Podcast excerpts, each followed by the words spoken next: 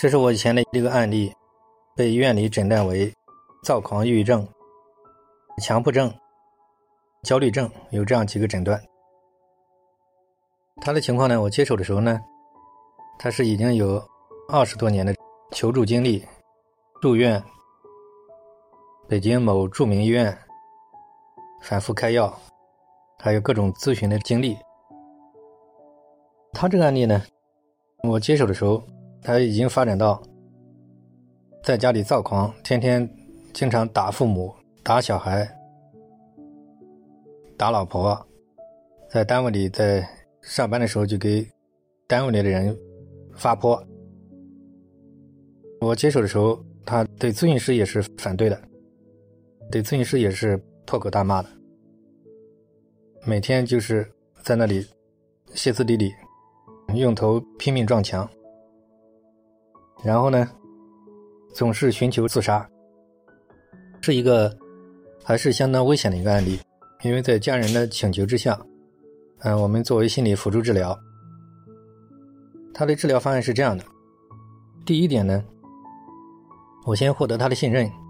给了他足够的共情，忍受了他的这种暴躁，疏解他的情绪，用各种手段陪护他。最终，他他的情绪大概经过了一个礼拜左右的时间，情绪得到了这种释放。然后后一阶段的治疗呢，就是先无条件的尊重对方，理解对方，先不做任何评判，搜集资料，从家人从他个人身上，不断的在互动当中，以听为主，了解到他背后躁狂的原因，他整个的过程。整个的这个卡住的原因，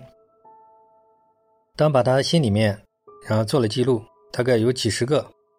卡住的一些症结，设计好方案，然后进入第三阶段。第三阶段就是在获得他信赖的陪伴伴随当中，在平时这种语言互动当中，一点一点一点的，非常细腻和细致的，反反复复的，以他能接受的方式，一点一点化解他的心结。最终经过了大概三个月左右的时间，才把他内心清理干净。最终他的心理呢就很放松，内在的冲突、内在的巨大的这种症结，基本上来讲，在互动当中发觉已经基本清除。最后一个阶段就是个人成长。个人成长阶段，在他的全方位的工作、人际关系、家庭关系与各种人。子女教育各种全方位的遇到的一些障碍，在他的成长过程当中，一点一点的教他方法，帮他理顺，然后在行动当中受到挫折，及时给他疏导。这个案例最终总共大概花了不到一年的时间吧，就已经完全恢复正常，各方面反馈、单位反馈、家人反馈都非常好。然后他停了，吃了这个几十年的药。大量的药也都彻底停掉，原来因为吃药导致了身体极度的肥胖，也慢慢身体恢复到正常的体重。这个案例是我花了比较多的功夫的一个案例，从这个案例当中就能看出来，嗯，所谓的躁狂抑郁症，所谓的强迫症、焦虑症、社交恐怖症，其实这只是一个名词，就是我们把它剖析开了，看到它的本质。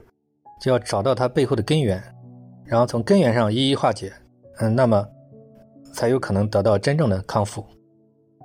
如果只是吃药，它会缓解，但是不能解决他的心结。所以说，为什么他吃了几十年的药，为什么最终还是反反复复，最终导致了各种症状，严重失眠啊，包括社恐症状，包括泛化了